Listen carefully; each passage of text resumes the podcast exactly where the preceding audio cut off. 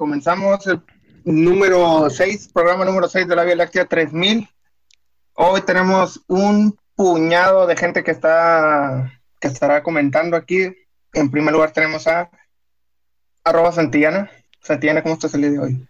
Vivo, todavía. en vivo también. En vivo y vivo. también tenemos a arroba Garotas, que así no, no está, pero Garo, ¿cómo estás el día de hoy? eh, ¿Quién te dijo mi apodo secreto, bro? Ah, este... caracoles. no, no, estoy muy bien.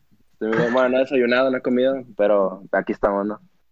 Este, y pues el invitado del día de hoy, alguien que, que también como Garo, bueno, yo creo que yo lo relaciono mucho, no sé qué tan, qué tanto se quieran, bro, qué tan amigos sean, pero así los veo yo, de que uña y mugre, probablemente algo así.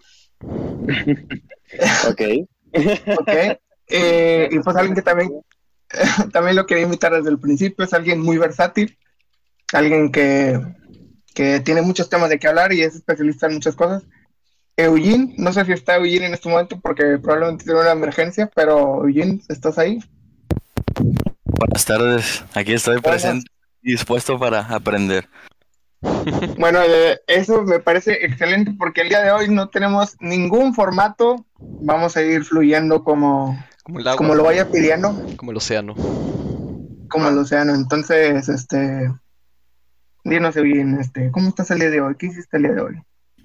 Eh, pues me encuentro muy bien, muchas gracias por preguntar. Un saludo aquí a, a, al auditorio, aquí muy bonito el estudio aquí donde estamos actualmente grabando. Yo sé, yo sé. La verdad, gracias por la invitación. Eh, me encuentro bien, este, gracias a, a todos aquí los presentes. Y, y, pues, la verdad, cuando recibí la invitación dije, este programa es perfecto para mí porque pues, yo soy intolerante a la lactosa, entonces, Ay, precisamente, ya sabes, ¿no? O sea, esto embona muy bien con, con mi sistema gastrointestinal. Sí, sí, sí, no queremos estresar ahí tu, tus intestinos, nada de, pues eso, porque es algo muy grave y luego, pues ir al baño a estos momentos del día, pues no es, no es algo que, que da gusto, ¿verdad? Claro. Uh -huh. y, y dinos, este, yo la verdad, o sea, no tengo algo preparado, pero siempre como que había querido preguntar cosas.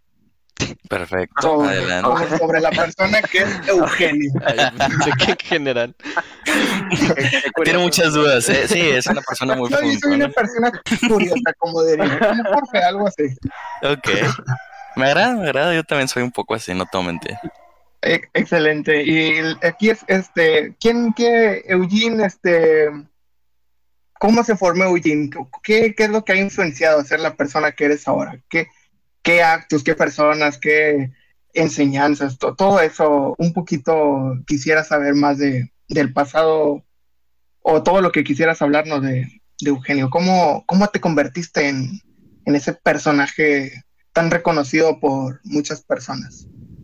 Este, pues muy buena pregunta. Yo creo que no acabaría eh, de responderla jamás en un, en un podcast, yo creo, ¿verdad? Pero pues lo que sí podría decir al respecto es que soy, soy producto de, de, todo lo que me rodea, ¿no? Y todo lo que me ha rodeado toda la vida, siempre ha sido así. Eh, yo me veo pues como esta visión, ¿no? Muy común que no sé si la hayan visto, de la que se habla muchas veces en redes sociales del mosaico. No sé si han visto ese trend de, de TikTok. No, eh. Yo la verdad no, estoy no lo manejo de todo eso. Si okay, qué bueno. Un poco. Es prácticamente no sé quién lo haya propuesto o quién haya empezado con ese tipo de como eh, exposición de, de, lo que es uno mismo, donde la gente muestra a lo mejor partes importantes de su vida y cómo todo eso ha influenciado a lo que son eh, pues hoy en día, ¿no? Y yo creo que así son las cosas, ¿no? Eh, la personalidad de uno eh, viene de, de, varias cuestiones, entre ellas pues sabemos que la genética y la ambiental, pero uh -huh. yo en la ambiental definitivamente creo que es de donde más he podido sacar, porque pues la genética la he conocido desde pequeño, ¿no? O sea, desde que, uh -huh. desde que uno niño se conoce, uno sabe cómo es, ¿no? ¿A qué vale que genética, güey? y, bueno, y pues eventualmente uno va creciendo ¿no? y las nuevas experiencias que va adquiriendo le van moldeando como todo eso que ya tenía previamente. Pero yo realmente creo que uno no es nada sin, sin las experiencias, o sea, sin lo vivido. Si yo me quitara todo lo que he tenido atrás de mí, no, definitivamente estaría en un punto blanco, ¿no? La tabla rasa. No estoy hablando ahorita, no quiero hablar de posturas filosóficicas, pero definitivamente sí, sí me consideraría una, me consideraría raza. No sé si tal cual una tabla rasa, pero sí raza. Este, pero, pero, pues ya si tuviera que responder con más eh, specifics, como dicen, yo Sí, creo que la verdad no, no, no, ahorita no estaría listo como para poder enlistar todo y Claro, creo que sería no, sí. muy difícil. Sí, o sea, es una pregunta muy amplia, a lo mejor de que todo decirlo en un, en un breve periodo de tiempo, ¿verdad? Pero sí, pero lo que sí podría definitivamente destacar es que yo creo que una parte muy importante en todas las personas, y esto es algo que yo considero como vital en el desarrollo del humano, pero en mí lo he vivido y yo creo que a través de eso es que ahora lo percibo de esa manera, es que el trauma moldea a los humanos de una manera increíble. Yo creo que eh, es- esto hace que uno sea quien sea en, en su adaptación ¿no? al entorno y la forma en la que Sí. uno eh, percibe y, y a la vez eh, influencia a- a su alrededor. Sí, sí, sí. De hecho, a lo mejor, no sé si ustedes también hayan escuchado, yo hace poquito estaba escuchando un programa sobre el Enneagram, que es como una, algo así como si fueran unos nuevos signos zodiacales con, en base a, las experiencias que, o sea, que tuvieron desde niños y eso como moldeaba, o sea, es que me recuerdo por lo que dijiste de los traumas, como, como creciste, moldeaba tu personalidad a la que tienes hoy en día y eso era de que lo llamaba como que una personalidad exterior y tenías como una personalidad interior.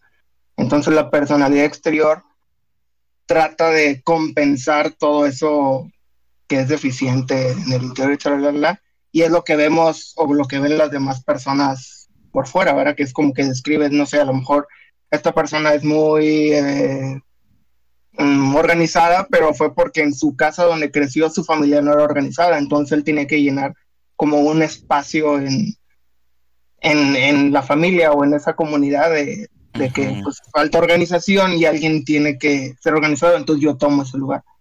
Yo creo que, o sea, yo también concuerdo con un poquito de lo que dices de que los traumas o algo así nos moldean de alguna forma.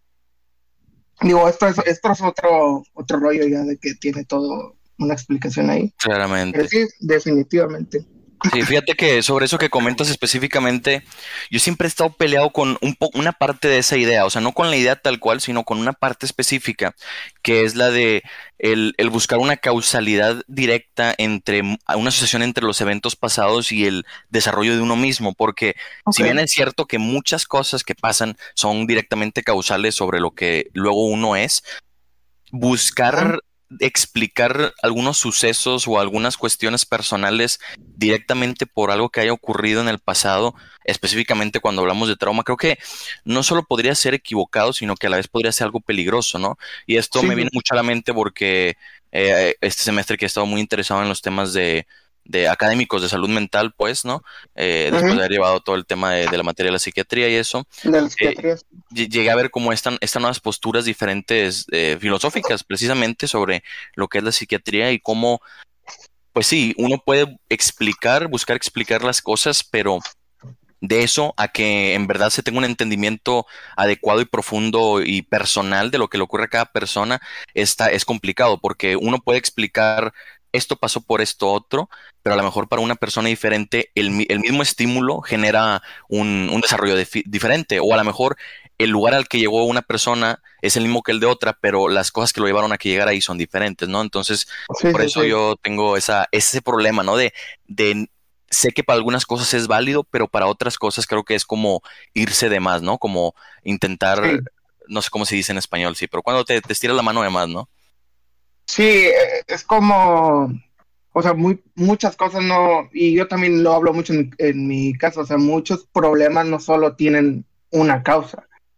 Bueno, yo, o sea, también siento que es como que algo que se tiene que mencionar, o sea, es multicausal probablemente Claro, eh, los problemas y, y yo, yo, o sea, yo comento en mi caso de que o- obviamente con otro tipo de situaciones, no tanto como psiquiátricas o del, o del humano, este, que esto es aún más complejo, siento yo, este, pero como problemas a lo mejor eh, como nacionales o algo así, pues obviamente también son son problemas que tienen muchas causas y que muchas veces pensamos que una sola solución o una solución simple lo van a solucionar cuando realmente es, es imposible porque, o sea, necesita una solución compleja, un problema complejo. Definitivamente, sí, el simplificar las cosas, ¿no? Y querer ver que todo se puede solucionar fácil o que todo tiene una explicación sencilla, creo que puede eh, borrar muchas de las cosas que están detrás de, de lo que somos y lo que somos en, en sociedad, definitivamente.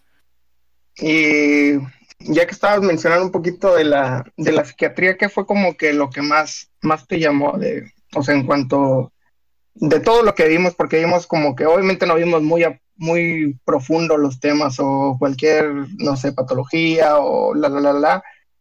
¿Qué fue lo que más te llamó la atención y lo que te gustó más? Fíjate que es buena pregunta y me, o sea, me agrada poder, poder como que expresar un poco al respecto porque tengo yo mucho interés, ¿no? En el área psiquiátrica. Eso creo que lo he comentado con algunas personas, muy pocas. La verdad no he interactuado mucho en estos últimos meses con las personas de mi alrededor, ¿no? Este, definitivamente. de hecho, de hecho, cuando me invitaron aquí a esta cuestión del podcast, dije, lo primero que iba a contestar era un no. Bueno, ahorita me, recuerdan retomar lo que estábamos hablando, pero quería hacer este paréntesis. A ver, ¿qué, cosa quieres retomar? Ah, lo, sí, o sea, lo, sí, lo de la pregunta, sí, es que así se me va la onda por mí, ya saben. Ah, no, ah, entonces lo que estaba diciendo era que cuando originalmente llegó la invitación, a, muy cordial la invitación o muy formal a, a participar en este, una, una oferta muy jugosa también se tiene que decir. Este... Estoy seguro que fue todo menos formal esa bueno, cada quien define su formalidad, ¿verdad? Claro, pero... claro, pero tengo que decir que, que, tuve que desarrollar un speech y lo escribí varias veces, no varios lo mandé a varios editores y... Claro, me, hubo peer review, exactamente. Les claro, Pero definitivamente lo primero que pensé cuando me llegó la invitación fue no. O sea, lo, primero que pensé, la que digo con toda sinceridad, fue no. Y la, razón, la verdad, es sencilla. O sea, yo llevo un buen tiempo que no tengo como y esto no es por algo así como de que ah, yo lo decidí que fuera así, sino que así se fueron dando las cosas, ¿no? En los últimos dos años. Eh, de que en los últimos meses no he tenido un compromiso fuera de lo familiar y fuera de lo académico, ¿no? Llámese lo familiar y académico, pues sí, las cosas que ocurren aquí en casa y que involucra a, la gente que con la que habito, y lo académico, pues lo que estrictamente se requiere para, para llevar a cabo lo que es la, pues no, no sé cómo llamarle, pero la graduación eventual, ¿no? De, la carrera, exactamente. Que, que, no es que la verdad, que es decirlo, ha sido para mí últimamente, en estos dos años, desde que empezó la pandemia, uno de los últimos, eh, de las últimas prioridades que he tenido ha sido la carrera, no en el sentido de la medicina y el estudio de ella, sino de tal cual la carrera y su estructura, pues, de, de vaya a decir, lo que involucra la parte académica estricta. Yo me he enfocado más en lo extracurricular, pero que aún sigue siendo parte de la medicina. Pero bueno, eso es un tema para a lo mejor algo más ya después. Pero que es que. tirarle a la facultad. De eso, eso es desde el inicio hasta el fin. Eso se hace, Eso, eso, lo tenemos en, en, el ADN. En el ADN. aparte la excelencia es el BIF. Pero bueno. Sí, entonces, digo, la razón por la que pensé que no fue porque yo llevo un buen tiempo sin hacer algún tipo de compromiso de ese tipo. Eh, y, y, no sé si estaba yo como preparado, ¿no? O sea, no, no sabía yo si estaba preparado para volver como a, a empezar a retomar otras actividades que involucraran tener un compromiso y poder como desempeñarme a lo mejor con, con otras personas de una manera un poco más pública. Obviamente yo sé que no estoy hablando en un auditorio ni nada por el estilo, ¿verdad? Pero bueno, si es un auditorio, o sea, para que los radioescuchas lo entiendan, y hay mucha gente, ¿verdad? Pero no tanta. Este, pero definitivamente, sí, no sabía si estaba listo. Y me quedé pensando, estaba yo tirado en la cama, todavía recuerdo, un día un poco fresco porque estaba lloviendo y estaba viendo el celular. Y me quedé pensando y dije, hubo algo dentro de mí que dijo, ¿sabes qué? Es que si yo no tomo estas oportunidades o si no empiezo ahorita a, a responder ante esas posibles responsabilidades que puedo eh, tener, no voy a poder entonces tener esas oportunidades, porque al final esto es una responsabilidad, el haber, el venir y estar ahorita aquí conectado, pero a la vez es una oportunidad, ¿no? El ya estar aquí hablando me presenta una oportunidad de aprender mucho, de poder que otras personas aprendan tal vez, de que sí, de interactuar, pues, y que qué bonito es, ¿no? Es una experiencia que al final del día forma parte del mosaico de quién soy, entonces de esto voy a generar algo, ¿no? Muy importante dentro de mi persona. Claro, y, y pues, pero eventualmente ya cuando pensé eso fue donde dije, voy a mandar mensaje y dije sí, ¿no? Al igual que como le dije que sí a, Edgar cuando, Bueno, pero no, no sé si podemos hablar todavía de eso, pero spoiler.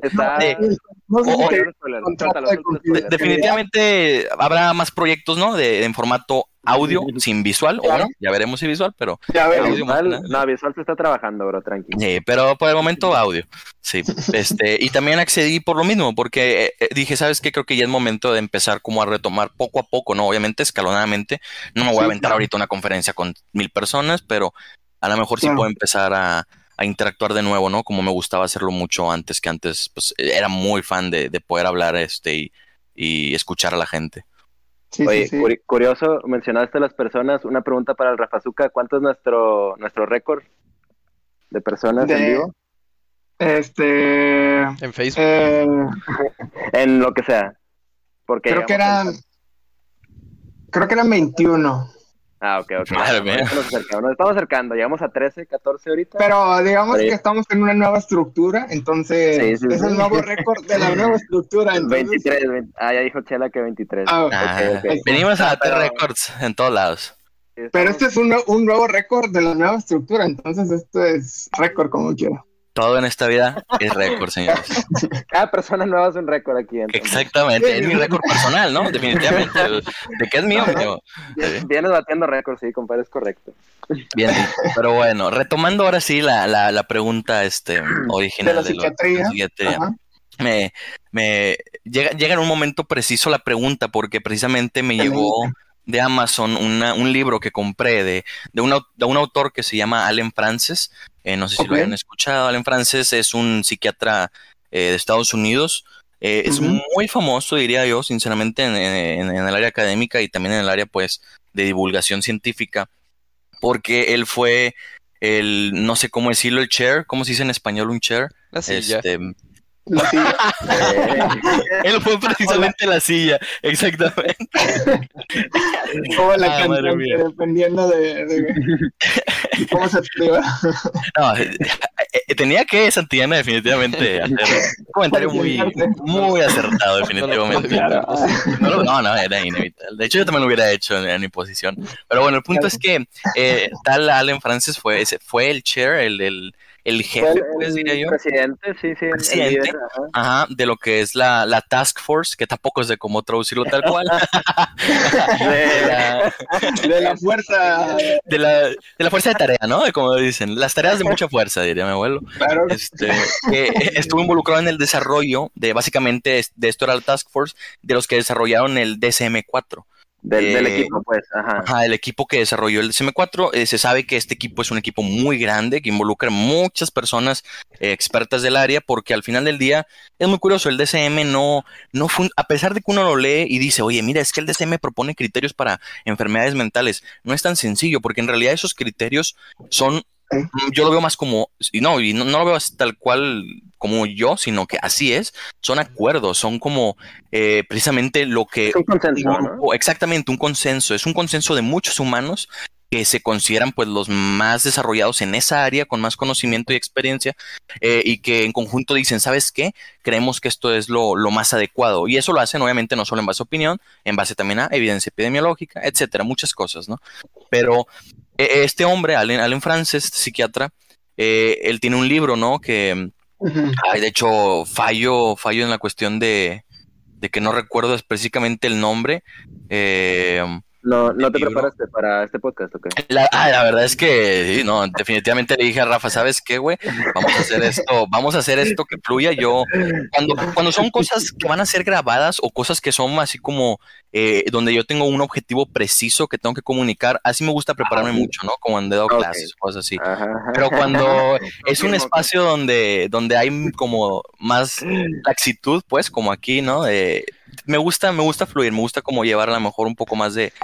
Sabes que también me siento yo raro en esta posición de, de ser el invitado, porque yo a mí, me- a mí me veo como el host en realidad. O sea, yo soy una persona que escucha, o sea, prefiero escuchar que, que hablar. Entonces, cuando me invitan, siento así como de, de que, ok, o sea, entonces yo vengo a hablar, ¿sabes? Como que, no sé, pero es, es, es- es el agradable. objetivo del programa, Está bien digamos. raro, güey. Te empiezas a preguntar quién eres tú mismo y la madre me pasó la semana pasada. Sí, es, es una experiencia interesante. Nunca había sido invitado en algo así. Este, pero Eh, no, pero te A ver. un libro, ¿no? ¿Le estabas contando del libro? Sí, el libro, nada más que digo que no me acuerdo específicamente del libro, lo tengo por aquí, ya me acordé, aquí lo, aquí lo tengo, Ah, gracias a Dios, No, se llama Saving, Saving Normal. en vivo totalmente. Aquí lo tengo, pasta dura, güey. Que, tío, creo que he robado el libro, no estoy seguro, porque lo pide Amazon. Fíjate, fíjate, bien interesante, lo pide Amazon y es usado, ¿no? Y venía bien barato, este, Ah, porque no lo iba a comprar nuevo, güey. Y No, llegó, güey, y lo vengo abriendo, güey. Forrado acá, mamalón por todos lados. Dije, oye, qué persona tan, Con Tan cuidadosa. Haz de cuenta, no, con una madre así, no es, no sé cómo se llama, porque no es la que originalmente usaba yo en primaria, pero eran Ah, unos plásticos transparentes, ándale, pero no es contact, es uno más duro, más grueso, pero Ah, así, no todo, todo completo, y dije, oye, qué raro, lo abro y trae un chingo de sellos de una librería pública de Nueva York, y dije, y dije, ah, madre mía, señores, pero bueno, algún día iré y la regresaré a, a donde perteneció, no, Claro. luego estuve investigando y... pues sí, que probablemente son de que 10 dólares por día. Arroba, arroba la librería de la Universidad Autónoma de Nuevo León, maldita O sea. sea, no, no diremos Oh, cuál.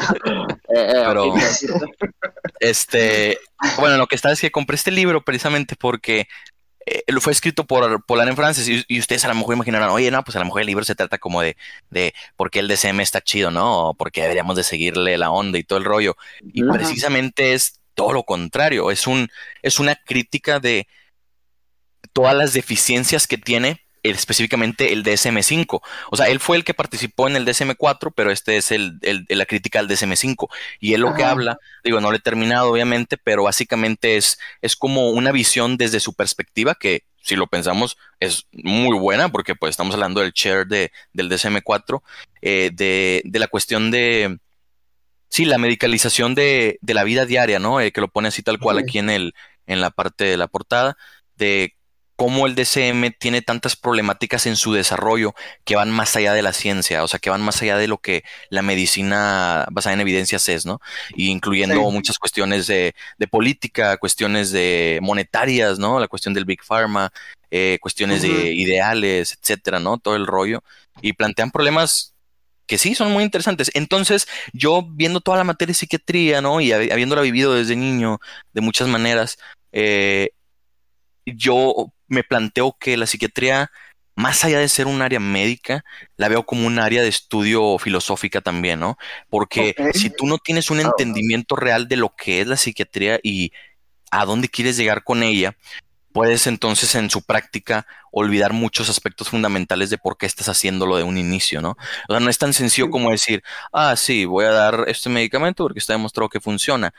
Estamos hablando de, de un área eh, dentro de la medicina, porque sí, o sea, sí pertenece a la medicina, no estoy diciendo que no sea parte de ella, Claro, pero donde no es tan sencillo como solamente dar un medicamento para tratar una patología, donde en realidad si vas a utilizar un medicamento tienes que tener un entendimiento muy profundo de cómo es que este medicamento, para empezar, Funciona. fue recomendado para el paciente, o sea, cómo es que llegó a ser eh, recomendado para el caso específico en el que te estás presentando, ya sea tú como paciente o tú como doctor, ¿no? Las implicaciones que tiene en la vida diaria de la persona eh, y, y cómo es que se llega a tomar esa decisión antes que otras, ¿no? Y, y es un tema, o sea, yo creo que el, el- desde el momento en el que tú diagnosticas, tú ya puedes estar o haciéndole un grave daño al paciente o una de las mejores decisiones que, que pudo haber tomado al haber ido a consultar con, con un profesional de la salud, porque el mal diagnosticar o sobrediagnosticar una patología, eh, específicamente hablando del área de la salud mental, eh, tiene repercusiones muy graves en una persona, ¿no? O sea, no, no es cualquier Claro. cosa el, el ir a decirle a alguien, ¿sabes qué? Eh, tenemos este diagnóstico, pues, y, y así está la situación, y implica esto, esto, esto, lo otro, tiene este, pro- este pronóstico, esta, esta causa, por ejemplo, cuando alguien intenta buscar no una causa a, a un- a una patología específica y donde esa misma declaración de la causalidad podría ser muy peligrosa, ¿no? No estoy diciendo aquí nada que tenga que ver con el hecho de decir, ah, la psiquiatría está mal. No, todo lo contrario. Yo creo que la psiquiatría es el área más bella de la medicina, pero respondiendo a tu pregunta original, eso yo creo que es lo que más me fascinó de, de haber llevado la materia, de el darme cuenta y decir, esto no se trata de criterios, esto no se trata solamente de decir cumple o no cumple, eh, se trata de entender de dónde viene el, el estudio de, de la psiquiatría y cuál es el objetivo de ella, ¿no? O sea, cuál es el objetivo teniendo al paciente frente a ti de decir qué queremos lograr y, y cómo lo vamos a lograr. Es, es muy, muy complicado, creo yo. O sea, creo que no soy ni siquiera Sí. la persona no estoy ni cerquita de ser la persona adecuada para plantear esos problemas de inicio. No, sí, definitivamente es un es un área muy compleja y en general, o sea, la medicina, obviamente no en todos los rubros o todas las especialidades, este, aplicaría de la misma forma que en la psiquiatría.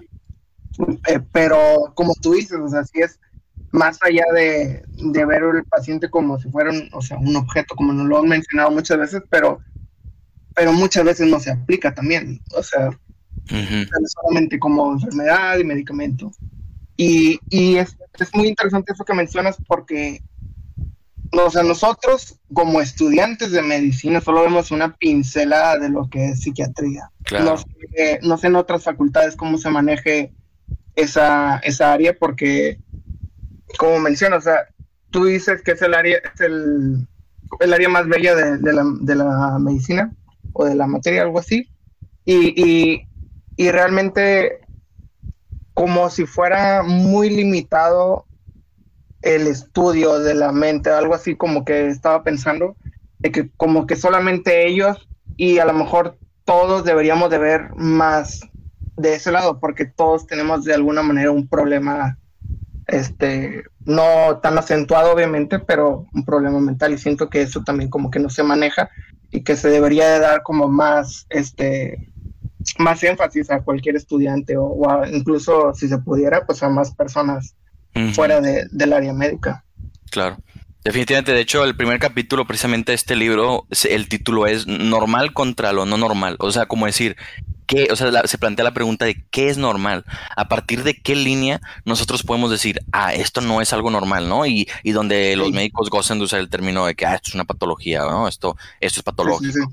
Que, que, digo, ahí es donde está el tema. Y ese, esa línea que nosotros planteamos entre lo normal y lo patológico, no la marca tan sencillo la ciencia. Y es imposible llegar a creer que la ciencia puede marcar esa línea de una forma muy, eh, muy delimitada o específica. O sea, a lo mejor en algunas otras patologías se puede hacer y se ha hecho a lo largo del tiempo, pero no para todo. Y específicamente hablando de la, de la salud mental, creo que es de lo más complejo que hay, ¿no? Y, y yo, la verdad, sí me voy muy descontento de haber llevado este curso en pregrado. ¿Por qué? Por una razón sencilla, porque creo que todos los alumnos se llevaron una herramienta y esa herramienta fue la herramienta del etiquetado. Creo que después de haber llevado esta materia, y eso yo lo veo en la forma en la que se comunica entre los estudiantes la psiquiatría, cuando termina la materia, he estado de repente yo intentando como que hablar a veces con personas y sacar temas parecidos o algo, y me doy cuenta que todos son como máquinas de etiquetar, como si fueran pum, poniéndole una etiquetita a cada paciente, a cada persona, ¿no? De que llega, llega alguien a consultar y, ya lo que tú te estás pensando de inicio es a qué diagnóstico voy a llegar, ¿no? O déjame buscar, o sea, como un sesgo de confirmación de decir, tengo que llegar a un diagnóstico, tengo que decirle al paciente que tiene una enfermedad, ¿no? Y, se me hace que eso es muy peligroso, llevarse esa idea de base. Yo entiendo definitivamente que nuestra labor como médico general es pues el, el darnos cuenta de inicio, ¿no? Y, y poder referir, obviamente, pero también hay que tener cuidado con la forma en la que lo comunicamos tal vez es muy válido que tú como médico general digas, oye, ¿sabes qué? Noto esta situación en un paciente que me preocupa y que creo yo que podría requerir atención. Ok, se hace la, la eh, se refiere al paciente, pero hay, hay, mucho problema en cómo se comunica al respecto con el paciente, ¿no? Y el decirle, ah, ¿sabes qué? Es que tú lo que tienes es esto. Y me ha tocado hablar con muchas personas, eh, amigos, no sé si algunos incluso están aquí eh, platique, escuchando, perdón, donde que no son del área médica y que me han dicho, oye, ¿sabes qué? Es que fui a consultar y me dieron este diagnóstico. O, y yo, oye, ¿y cuánto tiempo se tardaron en dártelo? O sea, yo nunca he criticado y nunca les he dicho de que no, está mal. Claro que no, jamás lo haría, jamás. Pero sí me he quedado pensando yo, oye, qué raro, o sea, qué raro, ¿por qué? Pues por la velocidad a la que lo hizo y por la justificación que le dio al diagnóstico e incluso el abordaje, ¿no? Y, y es, muy, muy loco, ¿no? Y la forma en la que lo explican, la forma en la que lo fundamentan, no, yo sé que no soy quien para, para, juzgar, pero por eso mismo yo lo uso como retroalimentación y por eso mismo pedí este libro, porque dije, ¿sabes qué? Si yo realmente me decidiera en un futuro, porque todavía no estoy seguro, de irme por esa área ya de especialidad, definitivamente yo previo a adentrarme tendría que tener una perspectiva muy completa de lo que es y cómo llegó a ser el, eh, la ciencia de la psiquiatría, ¿no? O sea, a mí me hubiera gustado mucho tener una clase introductoria en el curso de pregrado donde se explicara la historia del DCM, porque es una genialidad, o sea, es una genialidad leer la historia del DCM, cómo surgió, sus diferentes versiones y la razón de los cambios individuales de cada cosa es algo fascinante, ¿no? O sea, por ejemplo, cuando se hizo la transición dentro del DCM, creo que fue del 3 al, 4, o no sé si del 2 al 3, la verdad no estoy seguro, eh, pero no importa aquí lo específico, cuando se hizo la transición de, de, marcar, de dejar de marcar como enfermedad mental a la homosexualidad, mucha gente cree que se hizo por razón de ciencia, ¿no? Y por decir, oye, no, es que eso no es una enfermedad. La realidad es muy diferente. La razón por la que ocurrió ese cambio originalmente, esa transición dentro del DCM, fue por la presión de los grupos eh, eh, pro LGBT eh, en cuanto a manifestaciones sociales que hubo en los Estados Unidos en esos años.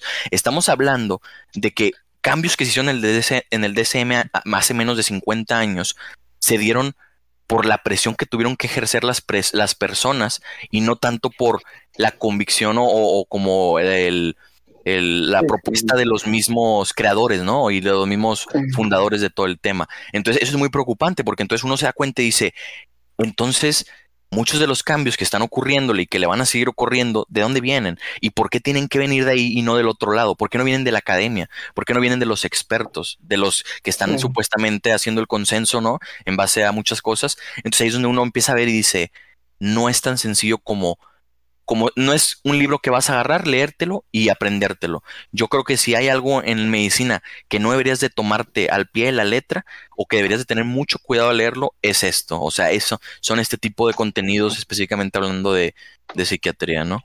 Este. Sí. bueno, es que en, es que en mi opinión así ha sido en general toda la carrera, ¿no? O sea, verdaderamente pues nos lo enseñan de una forma muy pragmática, siento yo, o sea, siempre pensando en la funcionalidad, de que en cómo lo vamos a aplicar, de que ya cuando seamos pasantes y cuando seamos médicos y lo que sea. Y o sea, está bien, obviamente siempre tenemos que estar pensando en la vida real, no podemos quedarnos toda la vida pensando en teoría, pero creo que sí, o sea, es una oportunidad perdida, como dices tú, pues el hecho de no, nunca, pues sí, nunca nos preguntamos el por qué de nada, verdaderamente. Y o sea, cuando tuvimos de que los exámenes de, de psiquiatría, o sea, pues eran exámenes en extremo sencillo, ¿no? O sea, literal nos daban un cuadro clínico de una frase, dos oraciones máximo, y ya te ponían un diagnóstico y es como que, como dices tú, ¿no? O sea, la psiquiatría es mucho más compleja de que, que dos oraciones y, o que tres signos o lo que sea. Exactamente. verdaderamente creo que pues ahí, sí, sí, no, no se nos ha enseñado y hemos perdido un poco esos valores de siempre estarnos preguntándonos por qué sabemos lo que sabemos y por qué lo aplicamos y al final siento yo que saber eso nos ayudaría bastante en, o sea, después en ser mejores médicos y aplicarlo mejor en la vida real. Sí, los la forma en la que nos están educando como médicos es mala y los médicos que salen de la universidad son malos. Y, o sea, y lo digo incluyéndome e incluyendo a todos y no es una forma como negativista de verlo. Y la razón por la que lo creo es por lo mismo que comentas. O sea, nos están preparando para un nivel de atención igualito al de las preguntas de examen, igualito al de el, nivel de pragmatismo que tiene la carrera, que es ya incluso, o sea, muy, muy peligroso. ¿Por qué? Porque definitivamente, así como me están enseñando a contestar los exámenes de ver dos síntomas y hacer un diagnóstico y darle un fármaco, es lo mismo a lo que haría en la vida real, en las consultas de un sistema tan precario que ha involucrado el, abrir consultas en farmacias, ¿no? Porque por la misma deficiencia que ha tenido el Estado de poder dar suficiente consulta de medicina general al, al público, este, y donde las consultas son de menos de 15, 10 minutos. Entonces, evidentemente, yo requiero tener dos cositas y hacer el diagnóstico rápido para irnos. Entonces, eso, eso es muy peligroso. ¿Por qué? Porque yo creo firmemente y, y que la medicina debe ser pragmática, pero no de esa, de esa manera, no de la manera en la que solo buscas generar eh, lo que se conoce como, pues, yo creo sería... Atender, o sea, cuidar los números, por así el, decirlo. El, cuidar números, ah, el números, el... Pacientes, tantos medicamentos, tantos así, o sea, siempre estamos pensando como en cuidar ese sistema que está, siempre está al borde del colapso, ¿no? Exacto. Estás trabajando para el sistema y no para el paciente. Entonces, es el problema. O sea, estoy trabajando para hacer lo que puedo con este sistema, ¿no? Estoy trabajando para cumplir con las reglas de este sistema, con las reglas del hospital, con esto, con lo otro. Y luego entonces uno dice, ¿sabes qué? ¿En qué punto llega el paciente a ser la prioridad? O sea, ya hasta el final, ya hasta el final en el que ya tuve que pasar por todos los protocolos del hospital, donde la mitad de ellos no van en pro del paciente, donde en realidad solo son por cuestiones administrativas, porque faltan recursos, porque así lo quiso el jefe del departamento, etcétera, ¿no? Pero bueno, eso es algo que en realidad ya hemos visto yo creo que desde hace mucho tiempo. Entonces, definitivamente a mí me gustaría que pues, si alguien está escuchando esto, simplemente lo tomen como una forma de, decir, si vas a desempeñarte en la medicina o en cualquier área de la vida, pero pues aquí estamos hablando específicamente de medicina, eh, no solo te enfoques en la parte como... tan literal de las cosas o tan académica, sino también en todo lo que involucra ah, fuera de ello, ¿no? O sea, como todos los, eh, los posibles efectos colaterales que tiene el, hacer un tipo de práctica específica. Y, la parte, la parte filosófica. y por ejemplo, hay, hay, otro psiquiatra muy famoso que no, no recuerdo su nombre, que también ha publicado libros muy importantes, y uno de ellos específicamente sobre el aspecto filosófico, filosófico de la psiquiatría. Y él plantea y dice, ¿sabes qué?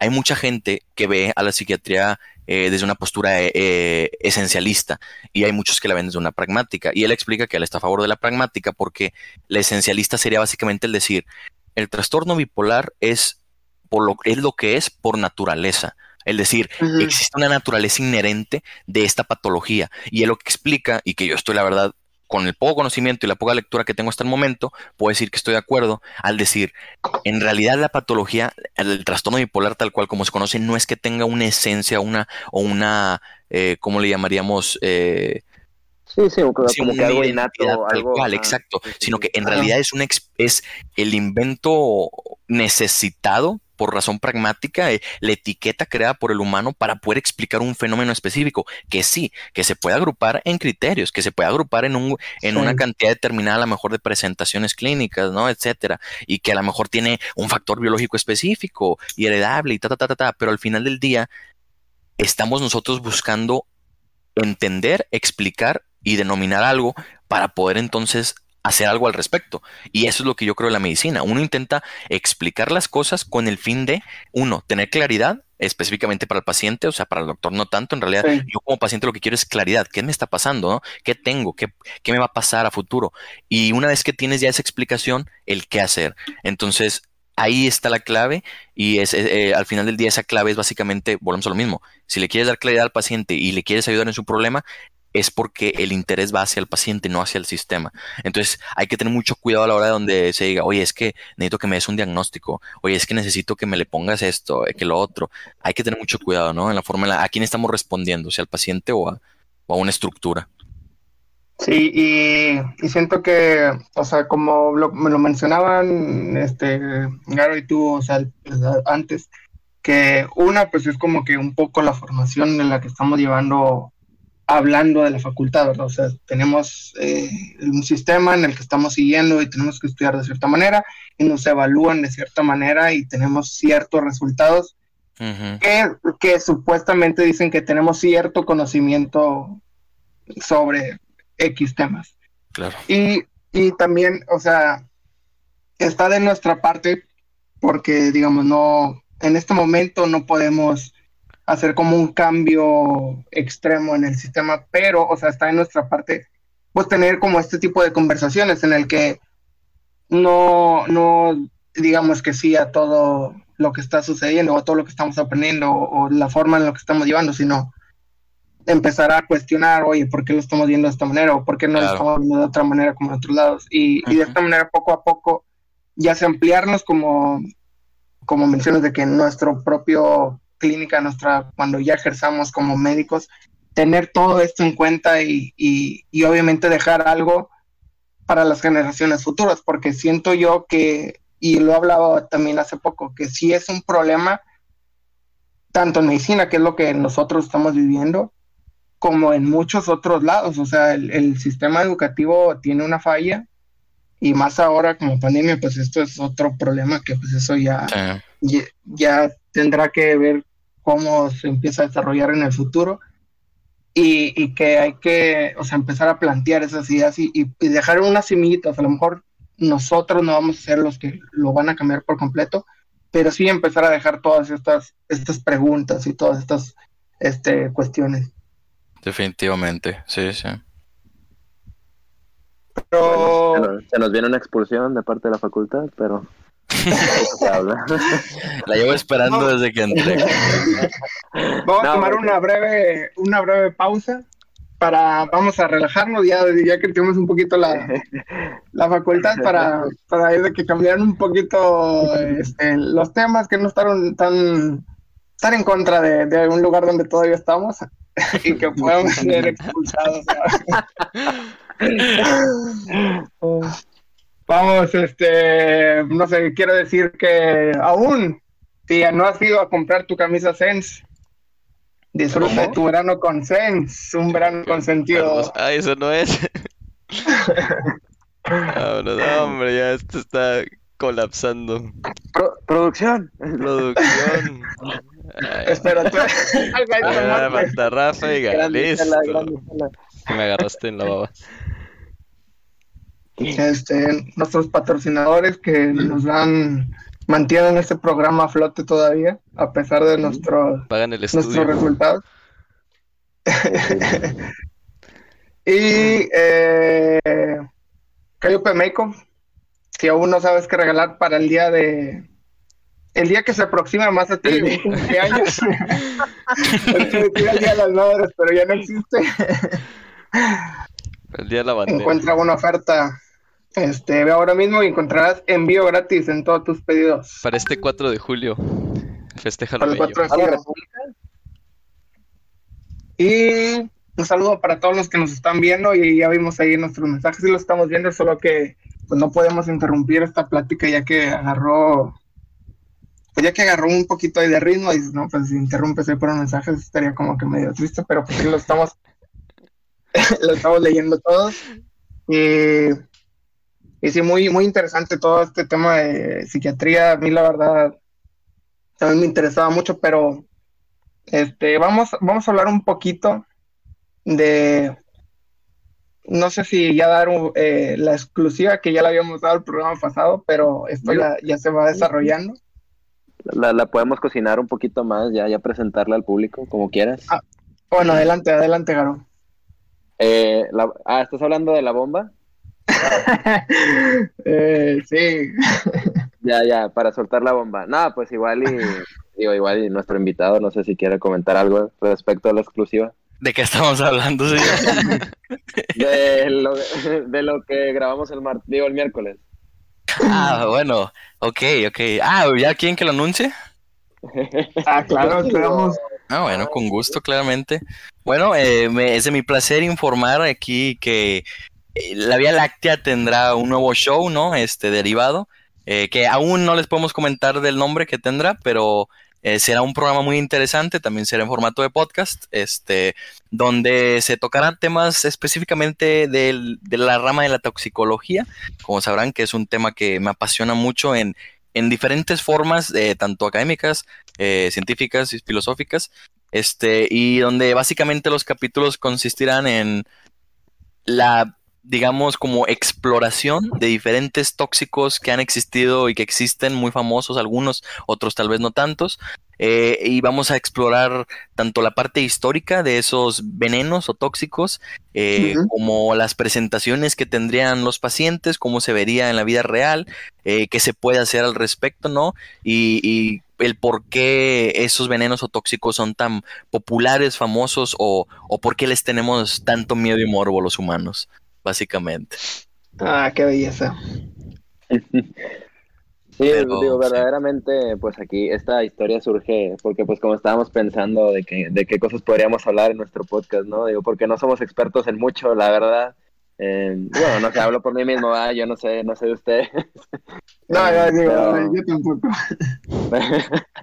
Pero no, pues ya, obviamente ya discutiendo como que sobre qué podríamos hacer programas, pues caímos en la conclusión, ¿no? De que pues hacerlo ligado a la medicina, ¿no? Y pues acá tenemos un, un conocedor, porque tampoco es un experto, no, no sé qué te consideres, Eugene, pero... Me considero... ¿Cuál es la dificultad más baja del FIFA? experto. Este, Amateur, como diría. un amateur. Un amateur, exactamente.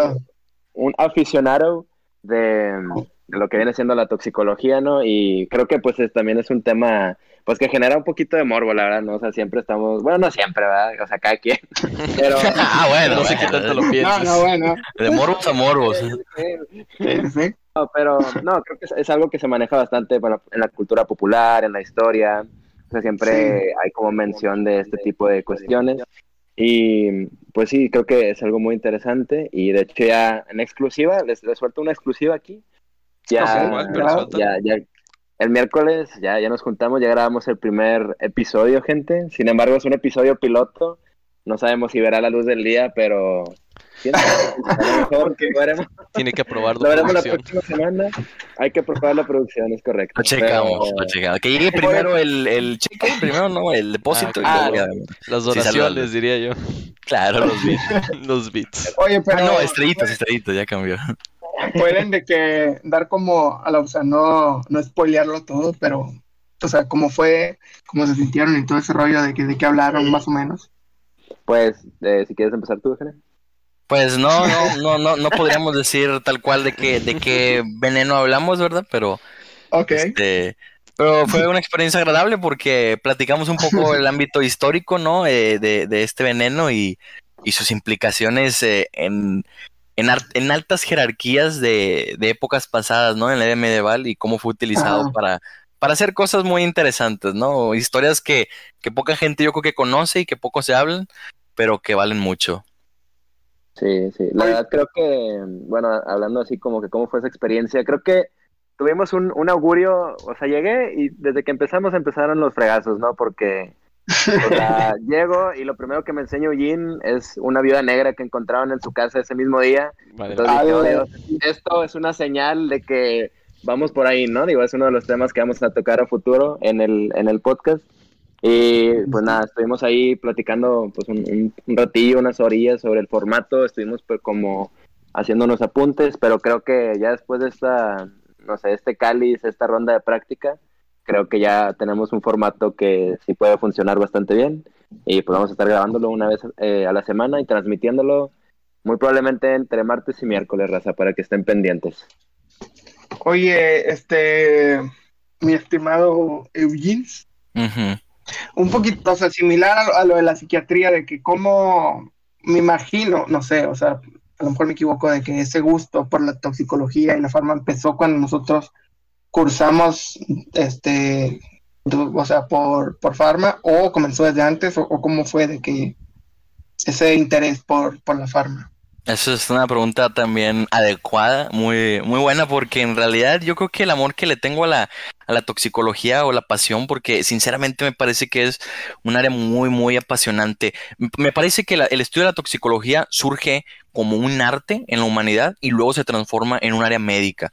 Y, hay mucha razón para ello. Yo creo que sería para a lo mejor un episodio posterior, ¿verdad? Porque es mucho, pero todo el estudio de la toxicología en el, en el en este mundo surgió de esa manera, ¿no? De, un, de una manera no tan científica, de una manera más artística, eh, y ya eventualmente artesanal, artesanal dirían algunos, pero este, mm, yo personalmente desde niño viví muchas experiencias eh, en relación al mundo de lo, de lo tóxico, ¿no? Y creo que a alguna gente le comentaba, no sé si Edgar ya sepa algunas de las historias, pero cuéntalas, cuéntalas. por mi pues, yo, yo he probado gasolina, he probado cloro, o sea, he tenido picaduras de todos los tipos de animales. He pasado por muchas experiencias desde muy pequeño que a lo largo de la vida eh, como que formaron parte de mí. O sea, de parte de mí es el, el interactuar con estas ah. situaciones, eh, yo diría como de peligro, ¿no?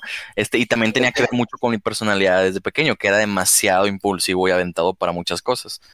Estás ligándolo con el que dijiste al principio, lo que los traumas hacen. Nos ah, los traumas hacen a las personas. pues un poco.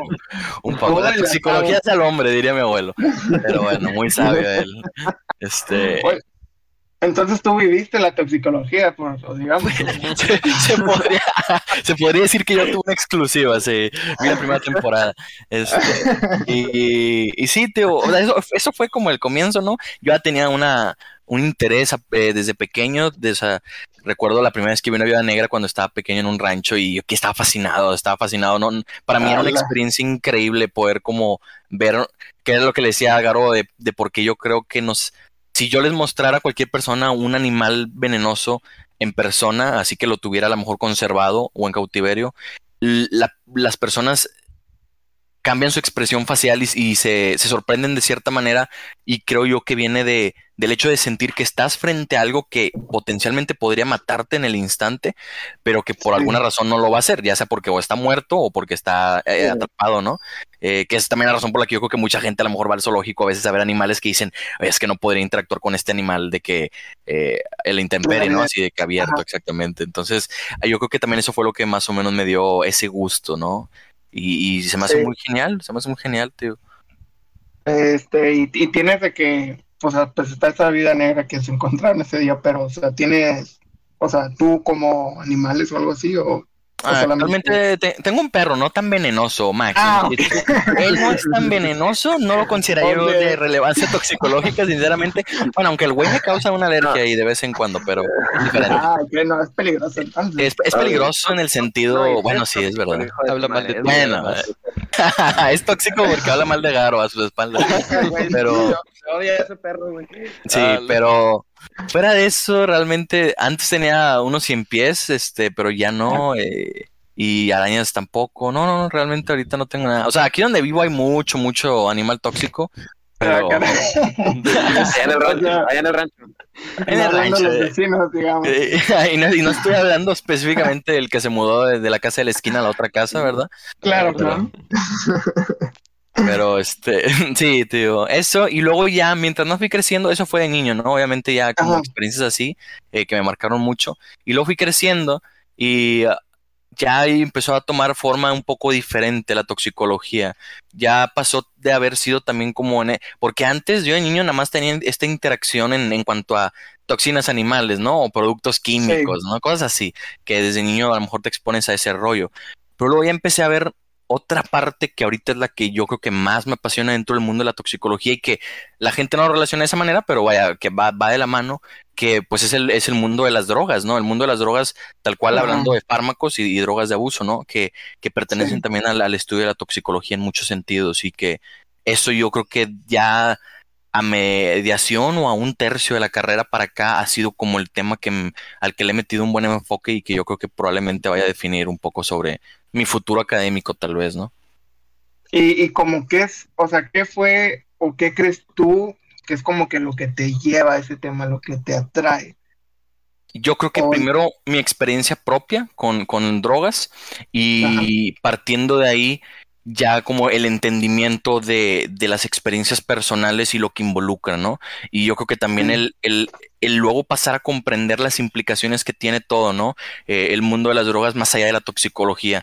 Y eso, eso, o sea, el, el cómo cruza la línea de la toxicología a una droga, donde originalmente pues ahí se describe, ¿no? Tal cual como es, qué hace, qué hace en el cuerpo, cómo te puede hacer daño, cómo te puede beneficiar, etcétera, y cómo eso rasga y luego llega a afectar la vida de, de, las, de los humanos por muchas otras maneras, ¿no? Por otras vías, la vía política, la vía social, la vía cultural, etcétera.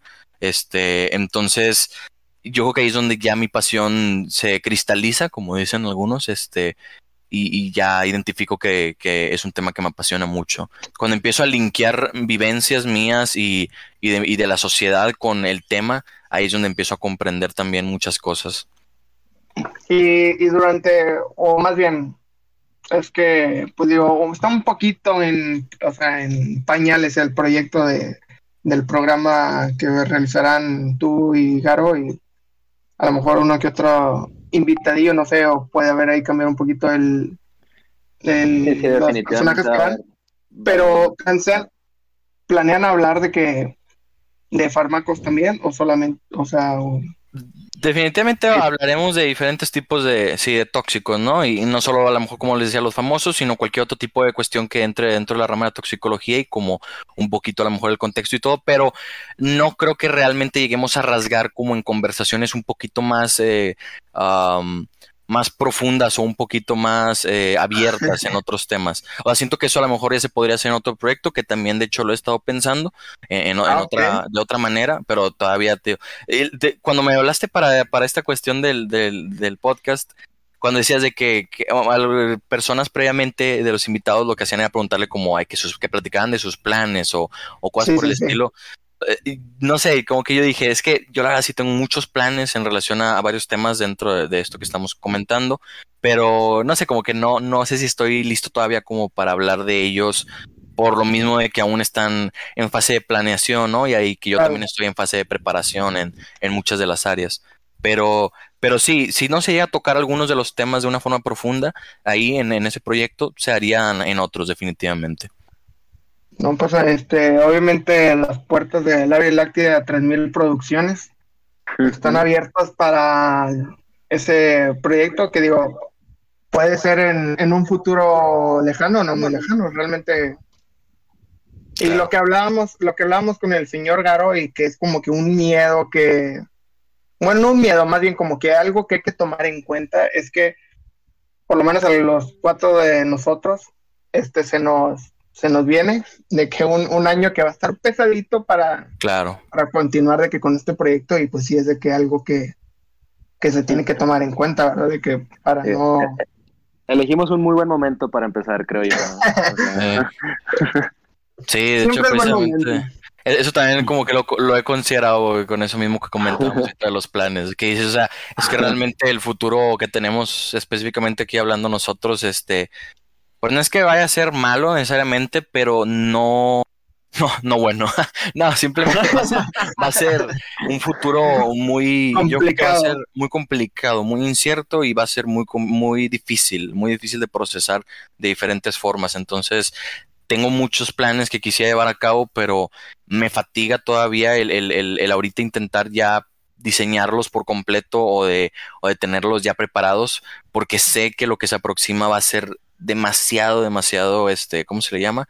Um, desgastante sí, en, el ámbito tanto como físico como mental, emocional. Entonces, no, no quisiera yo decir, ¿sabes qué? Mira, tengo estos ta, ta, ta, ta, ta, proyectos porque estoy seguro que menos del 30% se van a llevar a cabo y si se llevan a cabo, quién sabe si realmente se vayan a desarrollar de la manera en la que originalmente como lo pensé me, hubiera gustado que se desarrollaran, ¿no?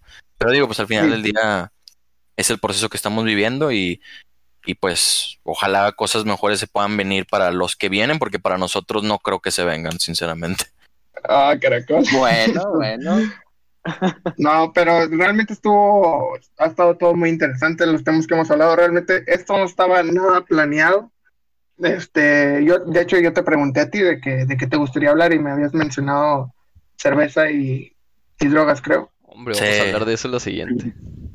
Pero, o sea, eso es lo que iba a mencionar, o sea, y, y no solamente eso, sino que quedaron muchísimas ideas de que en el tintero, como dicen. Claro. Y nosotros súper encantados de que si alguna otra vez quisieras de que venir, la invitación pues ahí está, de que realmente hablo por por este por lo menos por Santillana no no hablo por, todos, por, todos bueno por todos de que apreciamos mucho de que, hayas venido este te tenemos en alta estima y pues, este, gran persona, Eugene. Igualmente, igualmente, ya saben que los estimo, este, y, yo con gusto. Y sí, la verdad, definitivamente voy a regresar aquí, este, a, como a terminar lo que empecé, no, pues a, ya que a lo mejor tenga otros, los proyectos de los que comentaba un poquito más eh, encaminados y poder hablarles a lo mejor de ellos, ¿no? y y de temas más específicos que yo sé que algunas personas se quedaron con ganas de escuchar porque me mandaron mensaje antes de que empezara la transmisión que querían que tocara el tema, pero pues ahí será tal vez para la siguiente ocasión, ¿no? Este, que, que comente de otras situaciones. Sí, este, eso, eso es de que pues, la invitación, como te mencioné, está abierta. No sé si quisieras agregar algo porque esto ya se va a terminar. Pues, este, no sé, digo, si yo como me voy y me, descarrilo, pues realmente mejor, si, si ya queda poco tiempo, pues mejor ya hagan, hagan la del cierre, pero... ya no me den la pasada. Sí, sí, sí, si yo empiezo a hablar de otra cosa, sí, difícilmente vaya, vaya a poder como detenerlo. Date, bro, date, haz, una, haz un cierre. Sí, sí, sí, digo, también no es como que tenga un límite de tiempo, ¿sí me entiendes? O sea, tú, tú... Ah, es que Santiana me dijo que a las tres tenía... Ballet. Tenía cosas. ballet, ballet parking, más que nada. ah, bueno. este, pues no sé, como, como, ustedes vean, o sea, si, si quieren que lo manejemos en la siguiente ocasión más temas o si lo que quieran. Este, Sí, mejor lo dejamos a la próxima porque esto está muy interesante y hay muchos temas y no, pues no queremos de que, que la próxima se quede sin material, jajajaja. No, eso no va a pasar, eso no, no, no, no. Y pues bueno, este, muchas gracias a todos los que nos vieron. Ahí vi este, varios mensajes al Jerry Villegas, un saludito al, al Arza Mendy, el Guarro, Jerry, todos, todos los que estuvieron, que escucharon, muchas gracias porque pues este, poco a poco íbamos este, comenzando otra vez por récord con la nueva producción. Eh, Santillana y Garo, no sé si quieren decir algo.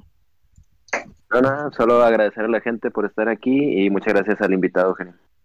No, gracias a ustedes. Este, digo, me quedo con ganas de, haber platicado de muchas cosas más, pero eh, como quiera, gracias por darme espacio para conversar un rato que, que lleva un buen tiempo sin conversar con, con, con gente con humanos que apreciara, sí.